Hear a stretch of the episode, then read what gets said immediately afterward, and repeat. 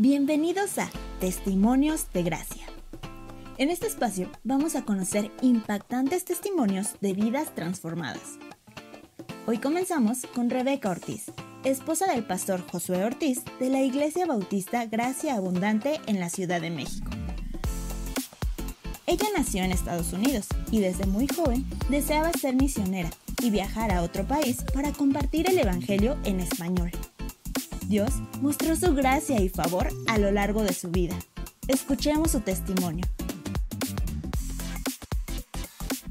Pues esta es parte como de el audio, los podcasts que vamos a hacer haciendo para eh, eh, pláticas de gracia. Es un podcast que va a estar dedicado para la comunidad, no solamente gracia abundante, sino también para la comunidad de creyentes. Y esto es contestar preguntas, tener testimonios, experiencias, pero todas basadas como en la en el Evangelio, basadas como en, darle la gloria, obviamente, a Dios con todas las cosas que hemos estado pasando, eh, con experiencias, testimonios y también como de ánimo para, para las otras personas. Y tenemos unas preguntas, Beca, que Brenda y yo te hemos aportado basadas como en la comunidad de, jóvenes que hemos estado viendo, pero en, en, este espacio lo que van a escuchar es un poco de la historia de, de Beca. Yo tengo la oportunidad de, eh, de conocer a Beca desde hace mucho tiempo ya, a José también desde hace mucho tiempo, a ambas familias de ellos, y he sido como testigo de, en primera fila de cómo Dios ha obrado en sus vidas y cómo Dios ha no solamente obrado en sus vidas, sino también en las nuestras a través de ellos como instrumentos eh, para jóvenes, eh, José dando clases de niños, eh, yo fui su alumno alguna vez, también Beca enseñando clases de inglés, y cómo Dios los ha usado para como cosas prácticas, pero con el fin de glorificar a Dios eh, con el Evangelio. Entonces, este, pues podemos empezar con las primeras preguntas, Brenda. Claro. Bueno, primero queremos preguntarte, Beca, ¿quién era Beca de niña y cómo era de adolescente? Platícanos un poco de cómo, cómo fue. Sí, perfecto.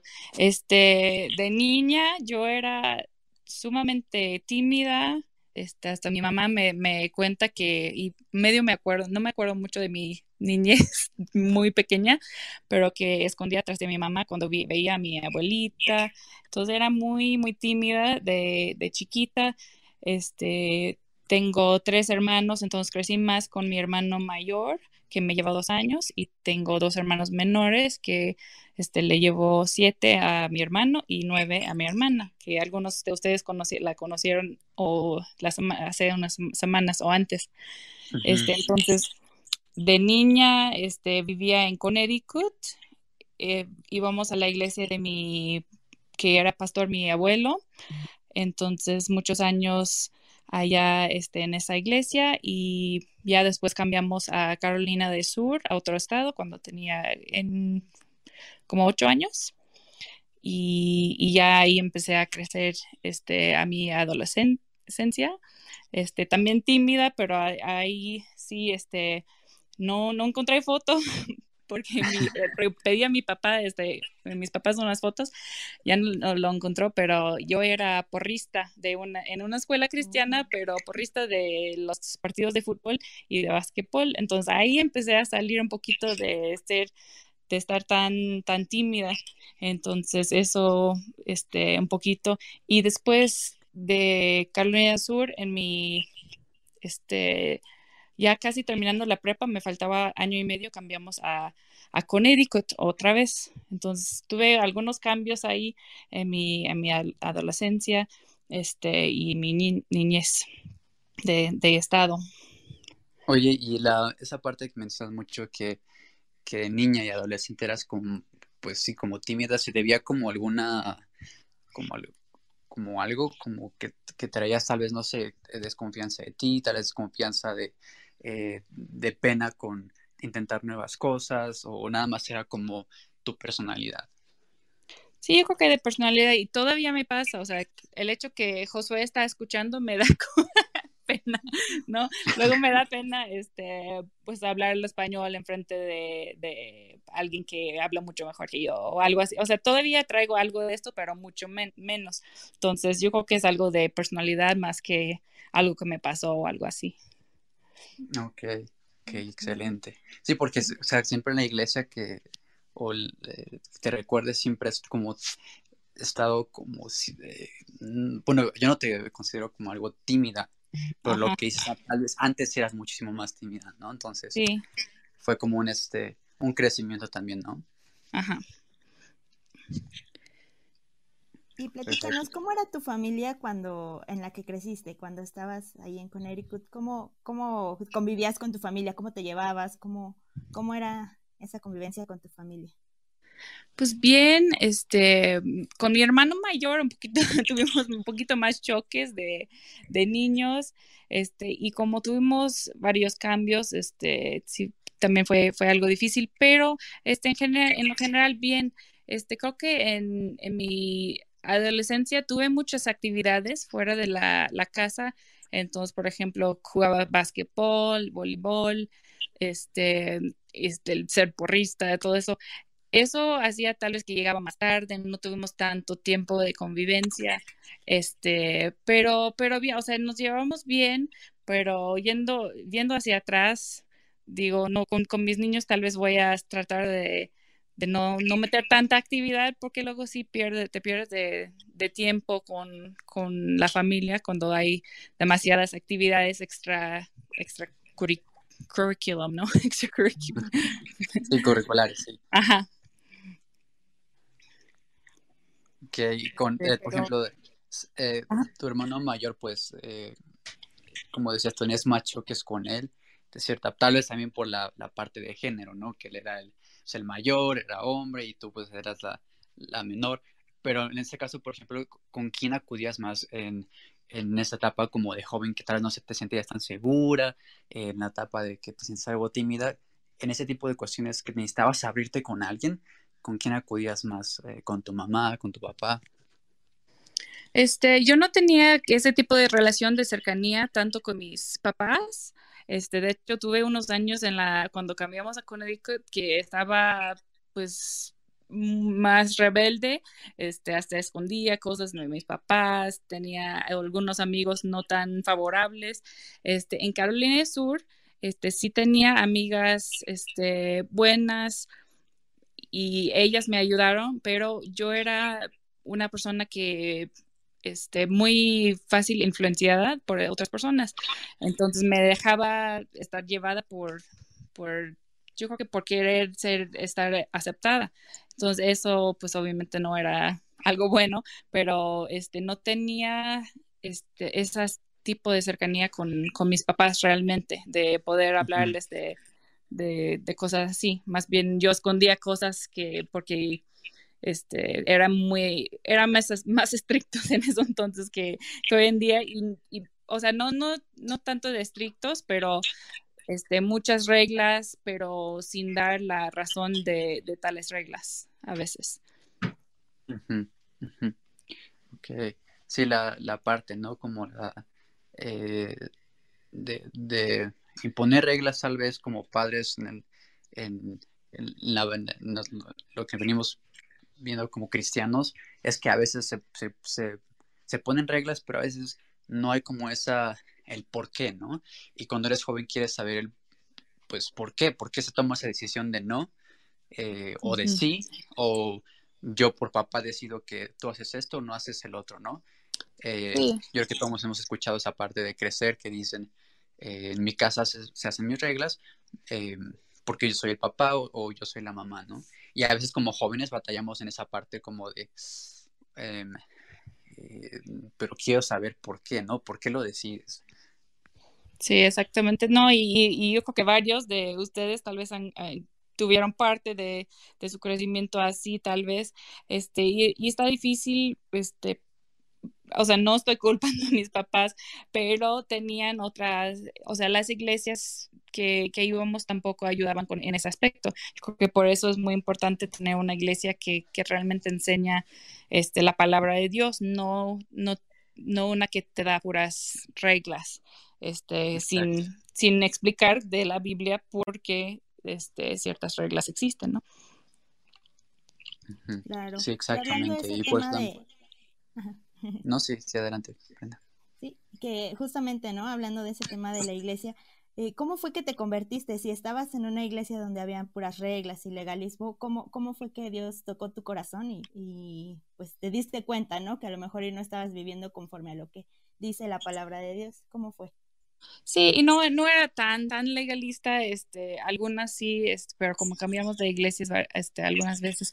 Pero yo, yo oré una oración de, de niña de, a los, como a los cinco años, porque eso, o sea, todos los papás querían que sus, sus hijos oraran, oraran la oración, ¿no? Entonces, eso fue en Connecticut, pero después, como a los 12 años, este, vino un predicador a, a la iglesia y, y, ahí me di cuenta que, que estaba viviendo un engaño y yo había tenido hasta unos sueños que, que llegaba con, con, Dios y no me dejaba entrar. O sea, yo creo que porque esto estaba en mi mente constantemente, hasta en la noche me pasaba que yo dije, no, no estoy salva, pero me daba pena decir a mis papás porque crecí, yo era la nieta del pastor ahí en Connecticut, entonces, ¿cómo les voy a decir que, que no soy salva, no? Entonces, sí, esta, esa noche hablé con mi mamá y dije, no, no, o sea, no entendí cuando tenía cinco años, yo no le había entendido el Evangelio. Entonces ahí sí, este, este, me di cuenta que, que, no había tenido esta, esa relación con Dios todavía. Claro, verdad que mencionaste eh, la parte de que eras nieta del pastor.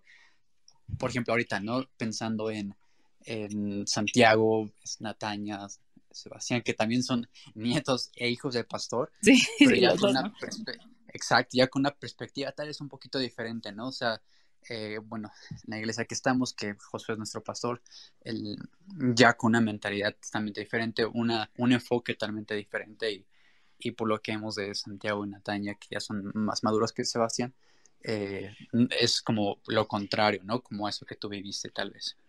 Sí, este, o sea, todo el tiempo les estamos platicando del Evangelio. De hecho, este José acaba de terminar de leer parte de, del libro Asetzir y, y cada vez que leemos o la, la Biblia, un libro así, este, explicamos el Evangelio. O sea, yo creo que es muy importante no tratar de salvar a nuestros hijos, este, explicar, o sea, siempre damos explicaciones claras, pero no les Claro. decimos, tú ya eres salva. O sea, yo pienso que tal vez sí son salvos los dos, o, o, o, o sea, yo, yo creo que sí van entendiendo, pero pues yo no, no les voy a decir, pues tú eres salva, tienes, este, el, el Espíritu Santo tiene que ser el que convence a ellos de, de su, su necesidad. Mm, Sí, exacto, exacto. Ya en esa parte de, en, eh, que, que hablaste con tu mamá, entonces, ¿se- ¿consideras que esa fue como el día en que naciste de nuevo? Yo creo que sí, aunque ya tal vez después vamos a hablar de cuando empezamos el matrimonio, hubo un tiempo en que yo creo que, o sea, no te puedo decir, pues es- esa- fue exactamente esa fecha, porque había este, tiempos después que yo dije, pues no he estado viviendo este, como, como ciudadana del, del reino. Entonces puede que, que fue después que realmente este, este, nací de nuevo, pero esa parte, pues yo me di cuenta que no había sido cuando, cuando era muy chiquita. Este, pero yo creo que sí fue, fue a los 12 años y, y- o tal vez un poquito más adelante. Claro. Hay un, eh, el pastor John MacArthur, una predicación, decía, en la línea del tiempo yo no puedo poner como mi, man, mi dedo y decir, aquí, aquí es donde Ajá, nací de nuevo, ¿no? Pero obviamente vas viendo cómo Dios te va llamando con lazos de amor hasta un momento en que ya no, o sea, siento que no o siento que sí, ¿no? Entonces, por eso podemos sí, hablar más de eso también, pero lo dejamos como en, en pendiente entonces. sí, perfecto. Y después de este proceso, ¿cómo, ¿cómo eras tú en la universidad? Ya habiendo conocido a Cristo, ya habiendo, habiendo reconocido tu condición y sabiendo cómo eras, ¿cómo era tu personalidad en la universidad? Pues antes de te platico o les platico un poquito de este, yo fui a unos viajes misioneros en la secundaria y prepa. Este, tuve la oportunidad de con mi iglesia a unos viajes misioneros donde Dios tocó mi corazón por, por misiones y, y me dio un amor por la, este, el idioma de español y por la cultura de, de los países hispanos. Fui, fui a Puerto Rico, República Dominicana, este, Brasil y, y México, a Guadalajara, este, entre secundaria y prepa.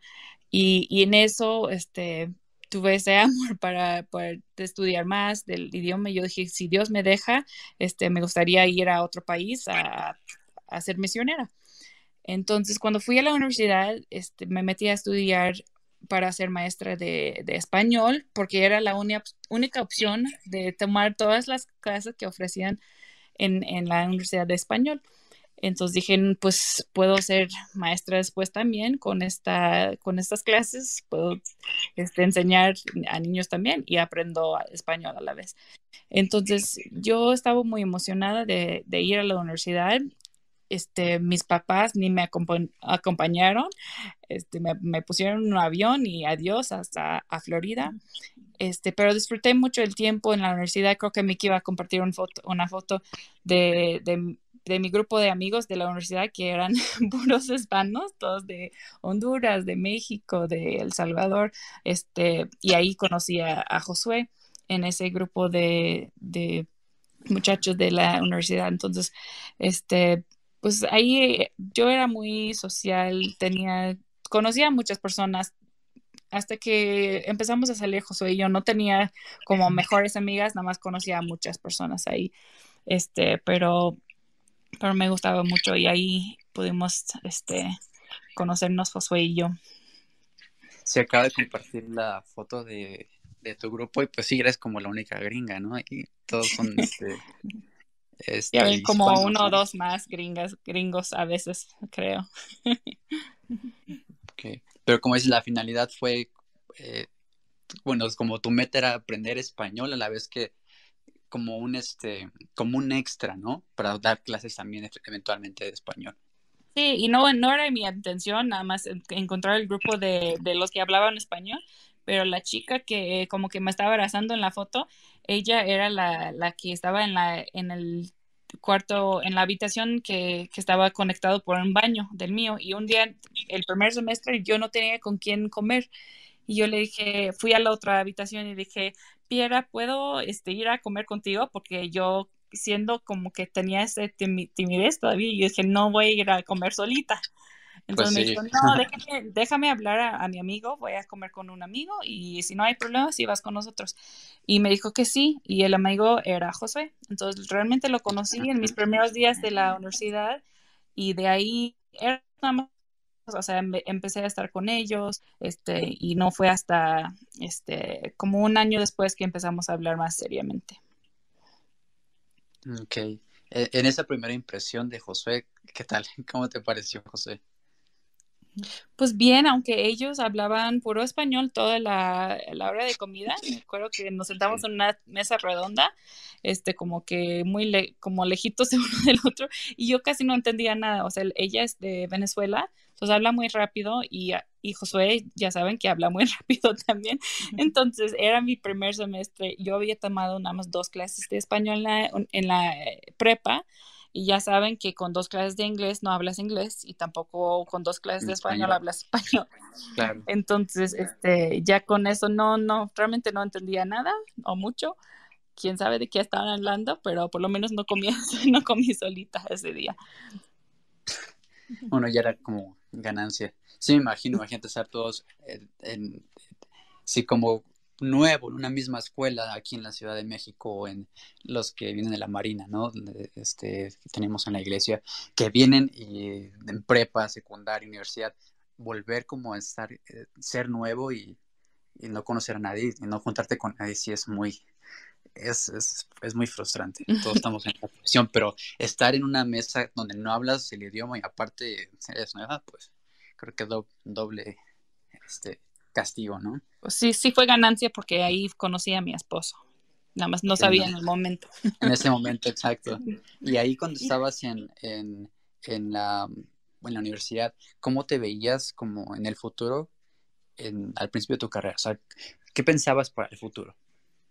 Yo, yo realmente tenía esa idea, o sea, yo oraba este, que Dios me, me diera un esposo o que hablaba español ya o que lo quería aprender, tenía la, este, el deseo de aprender el español, porque yo pensé o, voy a estar en un ministerio aquí en Estados Unidos o, en otro lado, este, pero este, algo que tiene que ver con español. Entonces yo cuando oraba por mi futuro esposo, yo oraba esto, que, que Dios me diera un esposo que hablaba español o que iba a aprender o que podía aprender. Entonces, este, sí me veía pues siguiendo al, o sea, yo tenía el deseo de casarme y yo me veía siguiendo a mi esposo, pero a ti sí tenía ese deseo de, de este, estar en un ministerio así.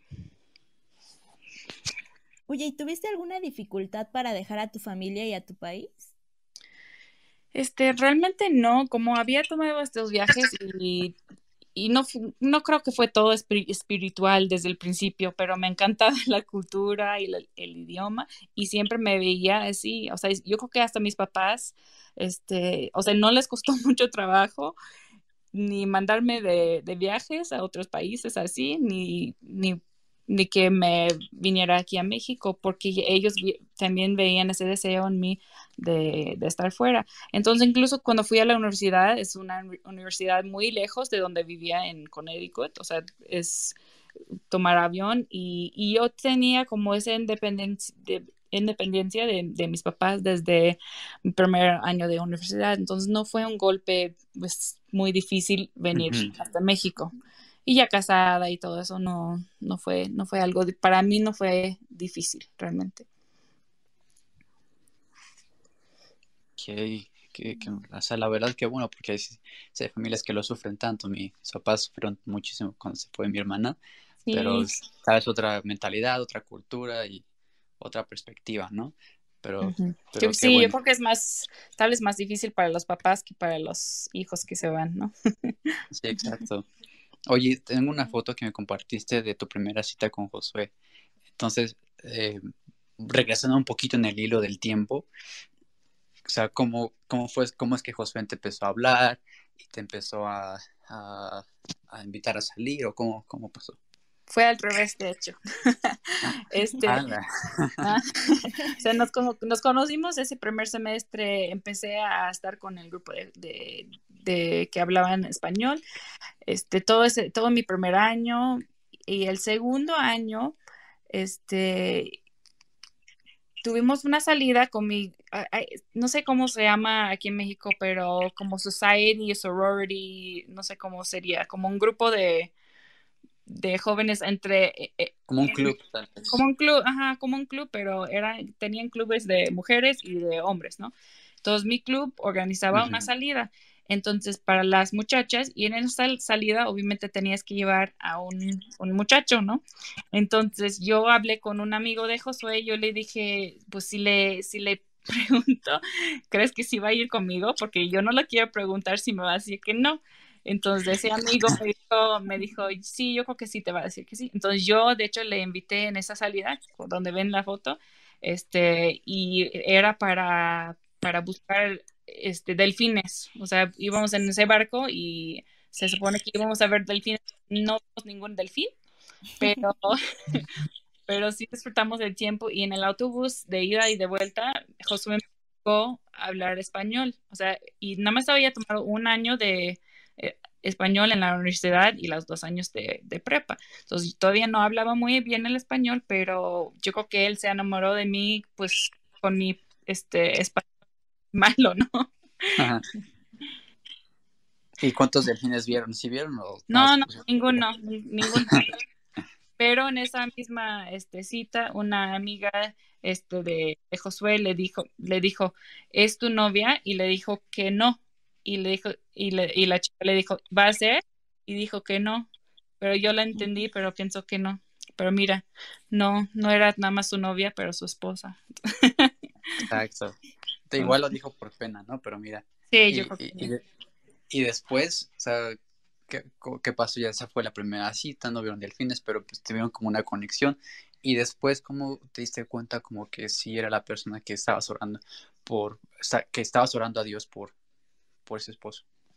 Empezamos a hablar un poquito más en ese semestre y al, este, al siguiente semestre, este semestre yo le había, había platicado a varios de, ellos que yo quería ir a, algún lado por más de dos semanas, porque todos mis viajes misioneros que había tomado eran en, este, por una semana, dos semanas. Y yo dije, no quiero ir más, más tiempo para poder practicar el español, para conocer un poquito más.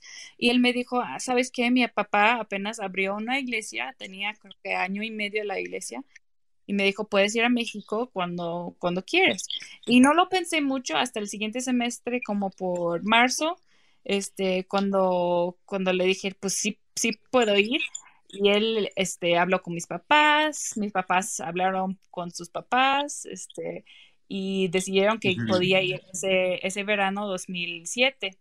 Este, entonces, ahí empezamos a hablar un poquito más este, formal, o sea, en ese verano empezamos a, salir formalmente, este, habló con mi papá, porque mis papás, no sé, Miki se acuerda de esto, porque ahí conocimos a Miki, este, en su cumple de 10 años, este, pero este, mis papás también fueron los últimos 10 días. Yo creo que fui por 6 semanas a México y mis papás los últimos 10 días con mis hermanos menores. Sí, exacto. Estoy compartiendo las fotos de cuando llegaste a México eh, con tus papás.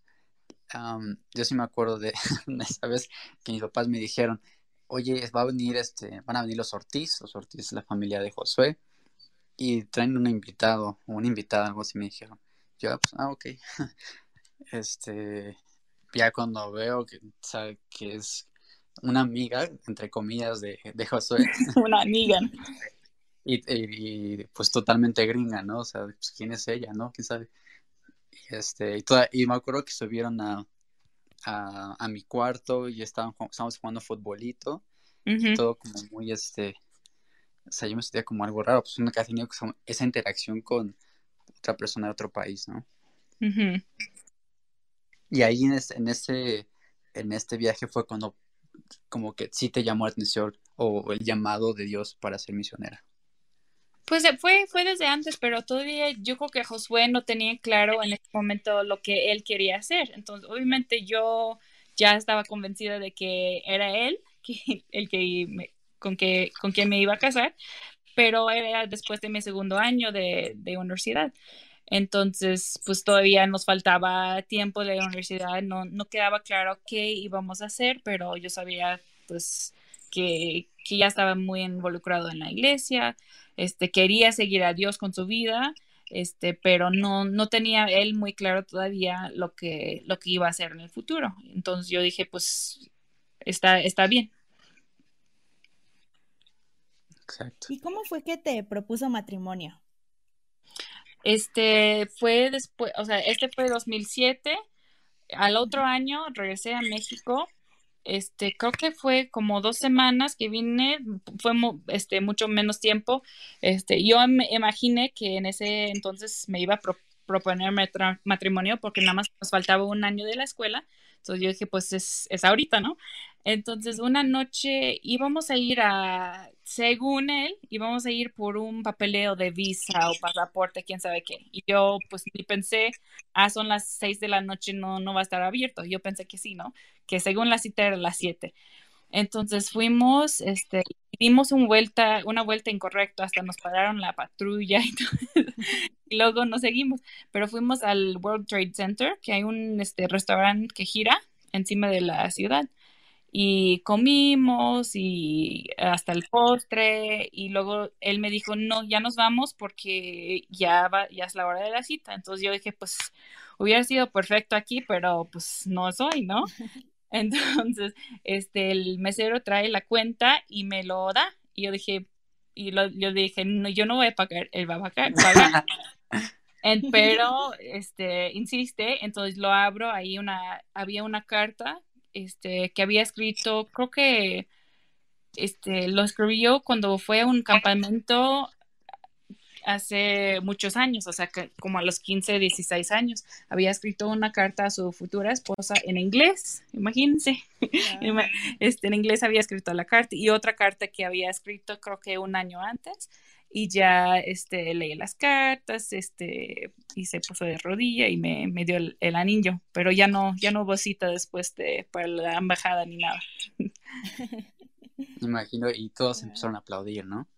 Sí, no, no hubo mucha gente en la, en la, ahí en el restaurante. Y después fuimos a la casa por un, por un pastel. Creo que Mickey estuviste, tal vez, no me acuerdo. Igual. No recuerdo, pero sí, o sea, sí me acuerdo la noticia y las fotos después me enseñaron del, del World Trade Center. Pero sí.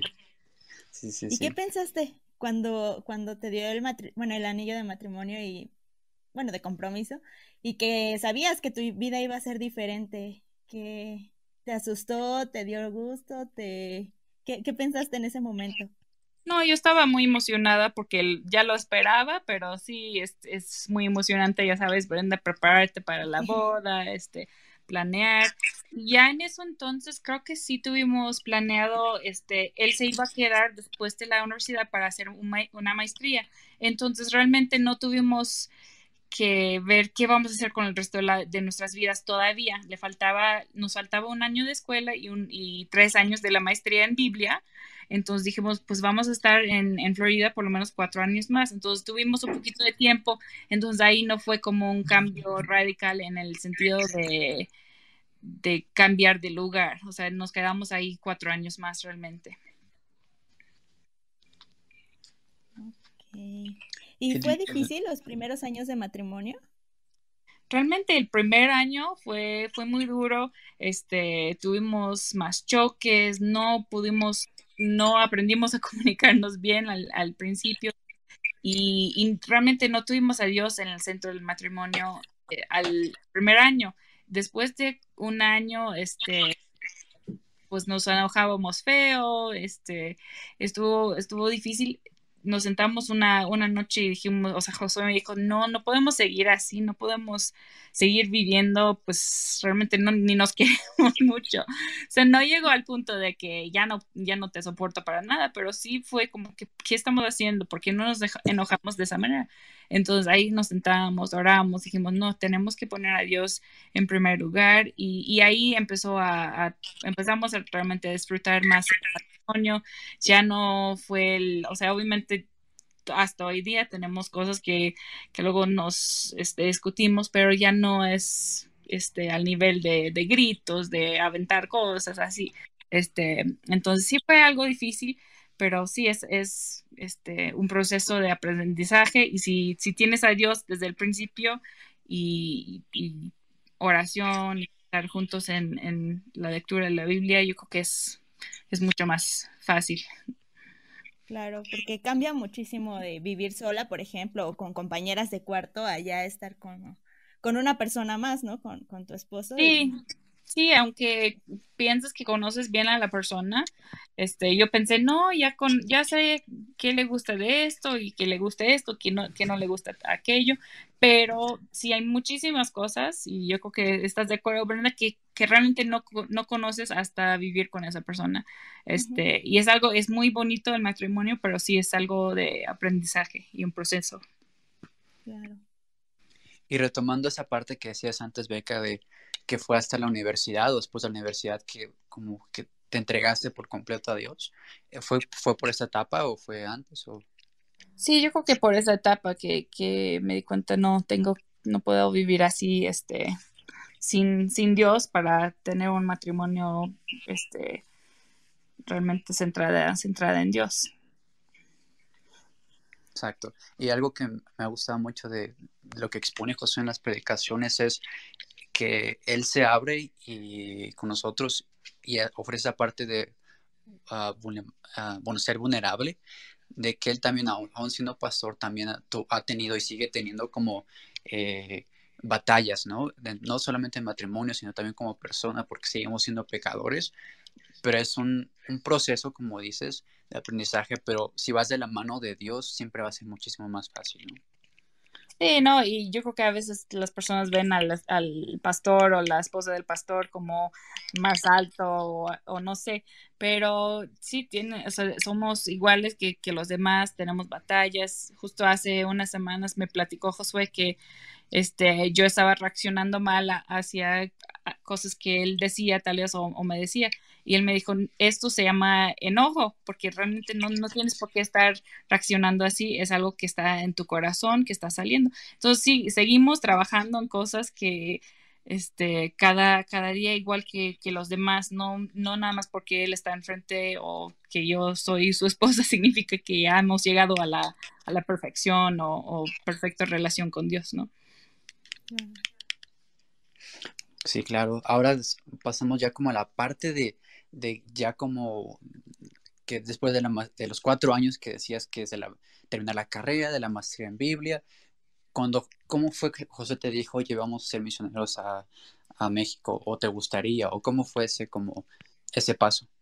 Fue, yo creo que fue en, esa, en ese tiempo que estaba en su maestría, no me acuerdo exactamente en qué momento, pero leímos un, un artículo de una este, agencia misionera que decía que, que estaban saliendo varios misioneros de México que era como un lugar perdido porque había, hay, había misioneros que, que, estaban en México muchos años, pero estaban ya grandes, estaban saliendo y ya no había muchos misioneros para como para reemplazar o para ir.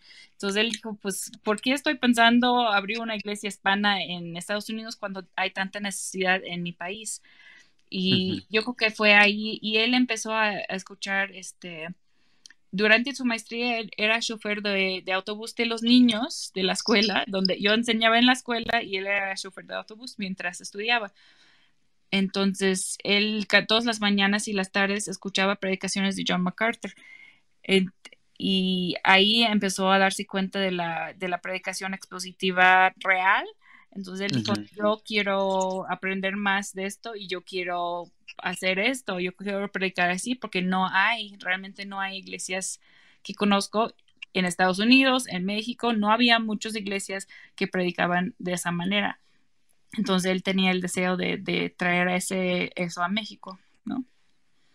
Claro, y, ya después de que le sigue escuchando, alimentándose con John MacArthur, este, viendo esa necesidad, cuando te dijo, o sea, cómo reaccionaste o, qué pensaste o qué te imaginaste. Sí, o sea, él me dijo, pues quiero, o sea, los dos leímos ese artículo y dijimos, no, pues él me dijo, creo que vamos a, regresar a México. Y yo dije, pues sí, yo voy, o sea, yo, yo siempre había tenido ese deseo. Entonces no fue como un shock para mí. Este, yo dije, pues yo te he estado diciendo varios años, ¿no? no, este fue, algo emocionante para mí, este, poder regresar, poder regresar a México y, y tuvimos, o sea, terminó su maestría y empezamos a, a, levantar apoyo de iglesias en Estados Unidos. Este, viajamos dos años a ciento y tantos iglesias presentando el proyecto de, de abrir iglesias en México y las iglesias allá en Estados Unidos deciden, pues te, te podemos mandar este 20 dólares 20 dólares al, mes o 50 dólares al mes. Y así este, poco a poco íbamos levantando el apoyo este, necesario para, para regresar a México. Hubo un momento en que tú...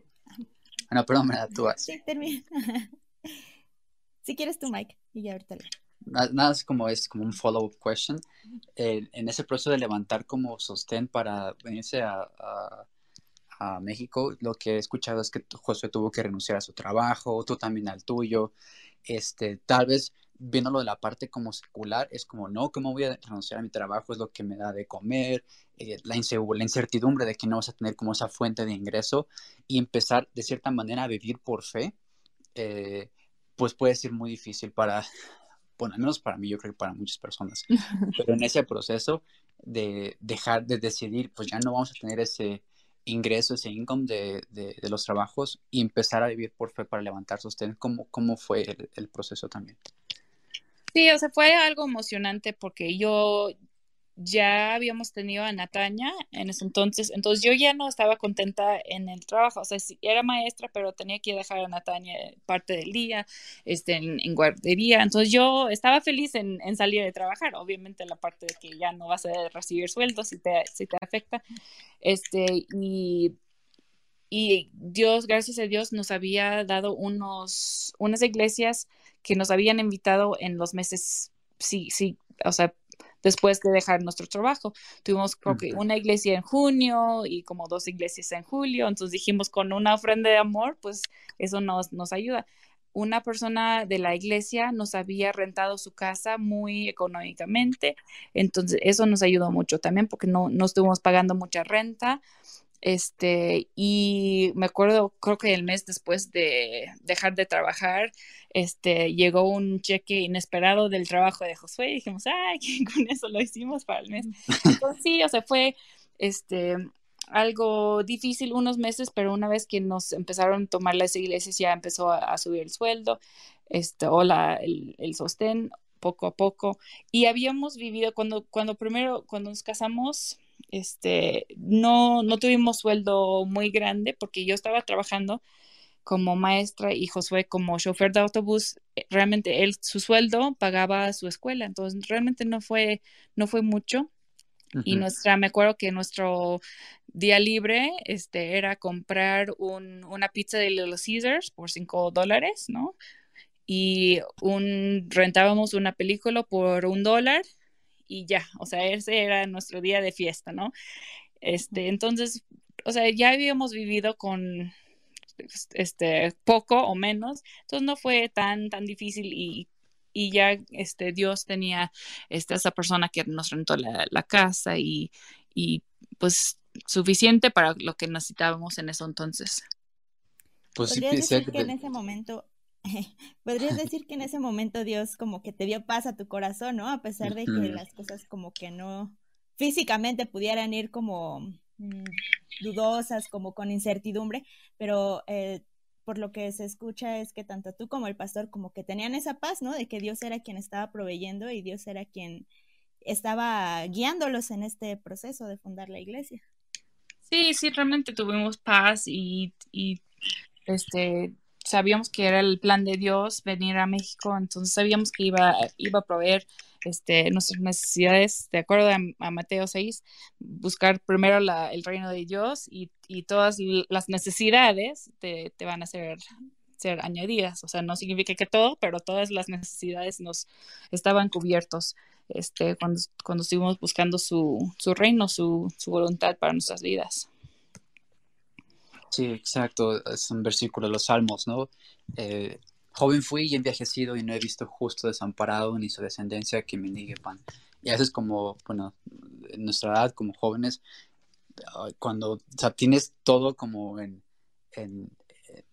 un plan o al menos una idea, tal vez no tienes como un plan de mañana esto y termino mi carrera esto, el otro, es como incierto, pero siempre hay como algo a futuro, siempre es como viendo hacia allá. Y cuando llegan como pruebas, no sé, eh, la economía uno, tal vez la pandemia otro, que se cierran de repente esas pruebas, sí podemos llegar como a esa parte de hasta depresión, ¿no? Ansiedad, todo eso, pero lo que dices, ¿no? Vas a buscar primeramente el reino de Dios y todo lo demás, y todo lo demás incluye todo lo demás, o sea, o sea no, no incluye, este, no está diciendo que vas a ser millonario o algo así, sino todo lo demás, lo, lo, lo que necesitas, lo, lo esencial, vendrá por añadidura, ¿no? Exactamente. Bueno, es, y ya después pues, ya empieza el Gracia Abundante, ¿no? Por cierto, comercial, vamos a celebrar nuestro quinto aniversario este domingo. Entonces, para que vayan agendando su, su lugar, los que están escuchando. Pero esto es, esto es Gracia Abundante, este quinto aniversario. Obviamente Dios es quien se lleva la gloria. Dios es quien puso las piezas como en un ajedrez, él moviendo las piezas. Nosotros somos las piezas, pero el que mueve las piezas es Dios. Pero una de esas piezas es, es Beca, es Josué, es las iglesias que les dieron ese sostén al principio, ¿no? O sea, Dios poniendo cada, cada pieza en su lugar, cada persona en su lugar, para que eventualmente, eso es lo que me sorprende mucho de esta historia, que eventualmente podamos estar este próximo domingo, primero Dios, sentados celebrando un, quinto aniversario, pero todo eso que viene detrás, que es una historia que Dios ya ha trazado, eh, o sea, no, no es como por nuestro esfuerzo, por el Josué de Beca, que en parte sí, pero es Dios que puso las piezas perfectas a su tiempo perfecto, ¿no? Sí, exactamente. ¿Y enfrentaron alguna dificultad al momento de, en ese proceso de fundar Gracia Abundante? Pues como dijo Josué hace unas semanas, este, pensar en hacer esto otra vez, dices, oh, es, es mucho, es mucho trabajo, pero este, realmente fue algo muy emocionante de, de pensar en, empezar una iglesia nueva. Este, trabajamos con, mi, con la iglesia de, de mi suegro, del papá de Josué, un año, este, donde asistían también Miguel Lupita antes y Miki Beto. Este, y, y, eso, ellos nos ayudaron, este, ayudamos a la iglesia ese año. Ellos este, nos mandaron a Miguel Lupita, este, Roca Eterna nos mandó a esta familia para, para ayudarnos, eso nos ayudó muchísimo. Este, Dios tenía ese lugar, un amigo también de Gracia Abundante nos dijo, ah, vi un anuncio para un local, entonces, a ver, chequenlo y, y eso es donde estamos ahorita. Entonces, Dios empezó a poner las piezas este, obviamente yo creo que lo, más difícil fue no saber cómo iba a ser ese primer domingo, o sea, no, no sabes si va a entrar alguien o nadie. Tuvimos un grupo de Estados Unidos que, de jovencitos que nos ayudó a repartir folletos una semana antes, y, pero dices, tuvimos, o sea, sabíamos que iba iban a ir Miguel Lupita, este, mis papás, este grupo, y creo que una familia más que, ya habíamos conocido que dijeron que iban a ir, pero dijimos, pues, quién sabe qué va a pasar. Entonces fue como que lo difícil ver qué iba a pasar, pero gracias a Dios, este, mandó a, Francia, Alexia, Leslie, Itzel, este, a Columba y Raúl ese primer domingo, a Leida, que ya no está, o sea, varios, varias personas, creo que tuvimos como 25 personas nuevas que no eran de la de la gente que estaba ayudando, ¿no? Entonces, eso fue, fue algo muy emocionante. Dificultades en sí que puedo recordar, no, no me acuerdo mucho, tal vez Josué tenía más de la carga este, emocional, yo como estaba con los niños, luego tal vez no, no sabía de, mucho de eso, pero sí fue mucho de limpiar, pintar, este, preparar cosas, pero la inseguridad de cómo iba a salir todo, ¿no? Claro. ¿Y qué consejo le darías a las personas que quieren servir a Dios así como tú? Por ejemplo, a jóvenes que están en la universidad y tienen como ese deseo en su corazón de ir a otro lugar, de compartir el Evangelio. ¿Qué, consejo podrías dar? Yo creo que sí, o sea, seguir a, Cristo con tu vida y, es lo, más importante. Yo este, diría a todos, no, si, sirve a, a Jesús con, con toda tu vida este con por en tiempo este por tiempo completo pero no todos pueden o tienen el llamado de servir en, este, de tiempo completo a, a, Cristo, así este, como pastor, como misionera.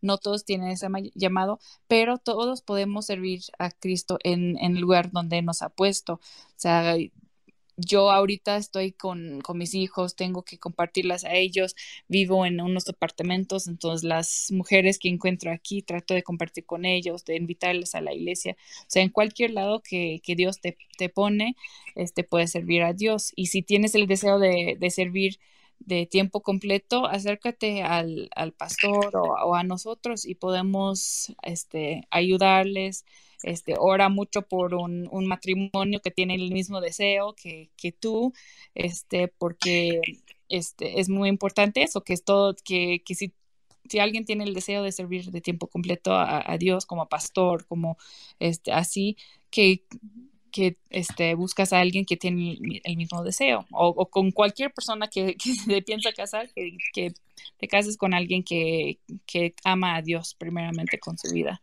¿no? Exacto. O sea, esa parte de, de esta, o sea, como de, me, quedó muy claro esa parte del pastor Mark Schmidt cuando vino, de que no necesitas como ser misionero para servir a Dios, sino con tu vida, como lo acabas de decir. Tal vez no tienes el llamado de tiempo completo, pero sí tenemos el llamado de Mateo 28, de ir a ser discípulos a todas las naciones y bautizarlos en nombre del Padre, del Hijo y del Espíritu Santo. Ese todo el mundo eh, puede ser nuestra calle, ¿no? Nuestros vecinos, nuestros amigos, o la escuela. Eh, no necesariamente tienes que ir a otro país a, predicar cuando en, tu propia, en tu propia casa también hay necesidad. Sí, hay mucha, mucha oportunidad de, compartir y a veces este no es porque porque es mi esposo, pero no sabemos lo bendecido que somos tener un pastor que realmente estudia tan profundamente y explica tan claramente la, la palabra de Dios, porque hay muy, muy pocas iglesias así. Y, tener un lugar así para, si no sabes cómo explicar la Biblia a tus amigos, familiares, tenemos un lugar donde podemos llevarlos a que, a que conozcan este, y, que podamos conocer también este, más profundamente la Biblia. Este es, es algo este, muy, muy importante y muy este, hermoso que, que tenemos. Claro. Y ahora, como jóvenes en esa parte de que tenemos la el chip de, como mexicanos de, ese llamado a la parte secular, como de tener tu empleo, después la maestría, después el doctorado, después lanzarte a diplomados, etcétera, idiomas tras idiomas. Obviamente tenemos la parte también espiritual de que no es, eso no es todo, ¿no? Sino eh, es parte de la vida, sí, pero no es todo. ¿Qué, qué consejo le darías a, a los jóvenes, tanto hombres y también como para mujeres que se tienen que esforzar un poquito más en nuestra cultura también mexicana por la parte de, competir contra el machismo, competir contra los hombres. ¿Qué consejo les darías de si deben de buscarlo, no deben de buscar la parte secular? Y si sí, ¿cómo lo tendrían que hacer eh, basado como en tu perspectiva, ya como más adulta? Sí, eh, o sea, no hay nada mal en buscar hacer las cosas bien, este, avanzar en la vida, porque yo creo que hay muchos, muchas personas en el mundo muy flojos que no avanzan por no avanzar, porque están muy cómodos. Entonces, o sea, queremos realmente jóvenes y adultos trabajadores. Es, es, algo muy importante y principios bíblicos que nos dicen que el que no, el que no trabaja no come. Y es algo cierto aquí, o sea, luego ves a personas dices, pues, ¿por qué están haciendo esto si, si realmente es algo, o sea, podrían hacer mucho más.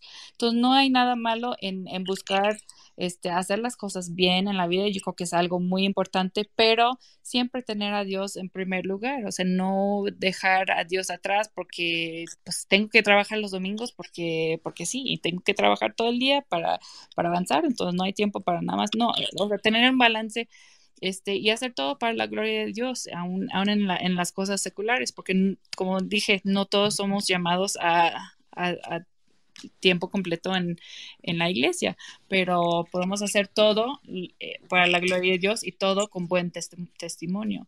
Y sí, hacer o sea, hacer las cosas bien, trabajar bien, trae gloria a Dios también, si lo hacemos para Dios. Exacto. Sí, principios bíblicos que dices, mm, muy prácticos, como la, eh, lo que dice Pablo, si vas a comer, beber, lo que sea, pero hazlo para Dios, ¿no?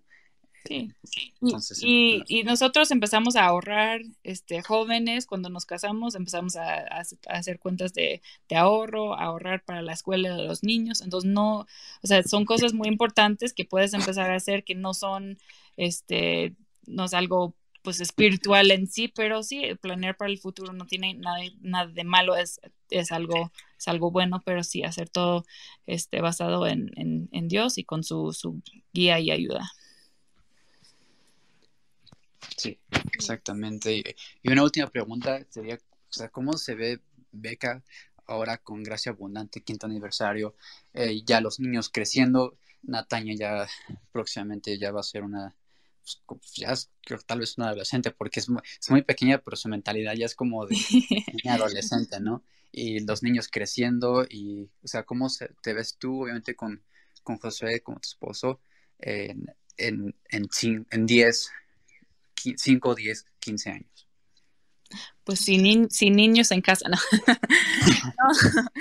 O sea, estoy muy emocionada. Es, es, ha sido un año y medio muy difícil por lo mismo de no poder abrazarnos, no, no poder vernos, este, no, no poder conocer a la gente como antes, este, quedarnos a platicar, conocer a los nuevos, pero pues ha sido casi, casi una replantación de, de, la iglesia, porque tenemos muchísimas personas nuevas. Este, Dios ha mandado a muchas personas, algunas personas que no han regresado de la iglesia, este, y esperamos que ya pronto regresen, pero muchas personas que Dios ha mandado y mucho trabajo adelante. Este, estoy emocionada por la, el centro de consejería porque pues Josué sí tiene mucho trabajo con consejería y, y si varios que podamos ayudar a, ese, ese parte, este, hemos visto casos que, Dios, Dios realmente está trabajando en las familias, no por Josué, que es muy bien, buen consejero, pero ven este, que la Biblia les puede ayudar, que no necesitan este, las, este, la, ayuda externa, pero con, alguien que les puede ayudar en, ver sus, necesidades de la Biblia, que hemos visto matrimonios este, cambiar y, muchas cosas muy, muy hermosas aún en, la pandemia. Entonces, estoy emocionada de ver lo que viene adelante, este, no nada más que, la iglesia crezca en números, pero, pero espiritualmente, que, que realmente queremos ayudar a familias y a personas a a tener una relación con, Cristo. Y, obviamente queremos ver este un, edificio propio en los siguientes años. Eso sería otro, otro sueño, otra oración, este deseo que tenemos. Así es, y nos da mucho gusto pues formar parte de esto, ¿no? Que cada uno de los que estamos aquí estamos formando parte de, esta historia de gracia abundante y, y, pues sobre todo poder haber escuchado este, pues e, esta historia, ¿no? De cómo comenzó, desde que se conocieron, cómo pues las cosas que enfrentaron en el camino y cómo Dios está haciendo crecer la obra y, y pues es maravilloso, ¿no? Como Él pone ese deseo en el corazón y, y en tu corazón que, que, desde muy joven quería ser misionera, igual con el pastor que quería pues compartir la palabra, vemos cómo Dios pone esos deseos y también Él los cumple y es algo pues muy hermoso. Sí, sí, ver su soberanía en, traernos aquí y, traer a cada persona este, gracia abundante. También nos ha dado mucho gusto escuchar este, cada una de sus historias, cómo Dios les ha traído a la iglesia. Es, es, algo hermoso para nosotros también decir, este, luego platicamos en la noche, ¿y cómo llegó esa persona? Y, y, qué padre que, que, Dios nos trajo de, de, tal, de esa manera, porque sí, luego son historias este, muy, muy hermosas de, de cómo Dios este, está obrando en, en cada corazón y cómo este, les trae al Evangelio y a la iglesia.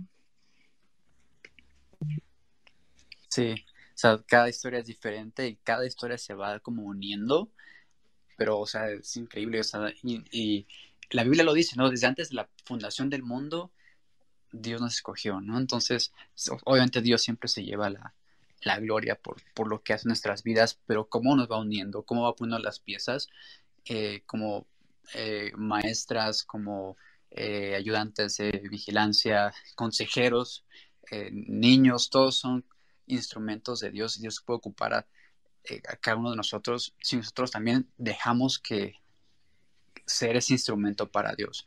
Porque si no tenemos ese corazón como para Dios, pues no, no somos instrumento útil. Y, lo, y, en la parábola de los talentos, o sea, también vemos la parte de si no lo, si no, no ocupas tus, ah, tus talentos para eso, eh, o tus bienes, o todo lo que Dios te da para su gloria, pues no es como algo útil, ¿no? Pero damos gracias a Dios por, por esa parte y, gracias Beca por tu, por tu tiempo, por tu historia, eh, por seguir sembrando semillas en los niños, en jóvenes como nosotros, en eh, adultos también, ¿no? Y estar de la mano con José, porque lo escuchamos con José todo el tiempo y que, o sea, que eres su ayuda idónea y es un equipo, ¿no? Al final de cuentas, o sea, estar al frente de, del púlpito frente a la iglesia como José, pues no es fácil. O sea, seguro también tienen historias de eh, historias no tan bonitas, historias de tal vez de objeciones de personas o hasta insultos, no sé, ¿no? O sea, eh, también esa, esa parte es, de la historia, pero, pero gracias por siempre estar como en eh, al frente y con una sonrisa, ¿no?